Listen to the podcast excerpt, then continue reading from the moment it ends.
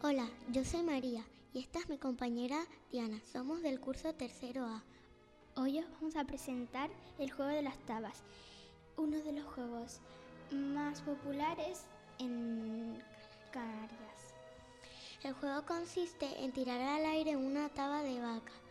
Si al caer esta queda para arriba, el lado contrario o cara llamado suerte se gana y si cae del lado opuesto llamado culo se pierde si cae de costado no hay juego. El número de jugadores son máximo 6 y si es un poco más grande la caja serían más. Y eh, la canción o la frase serían tabas. Espacio en el que se juega, jugaba y materiales. Tabas y se juega al aire libre o en un sitio con mucho espacio alto.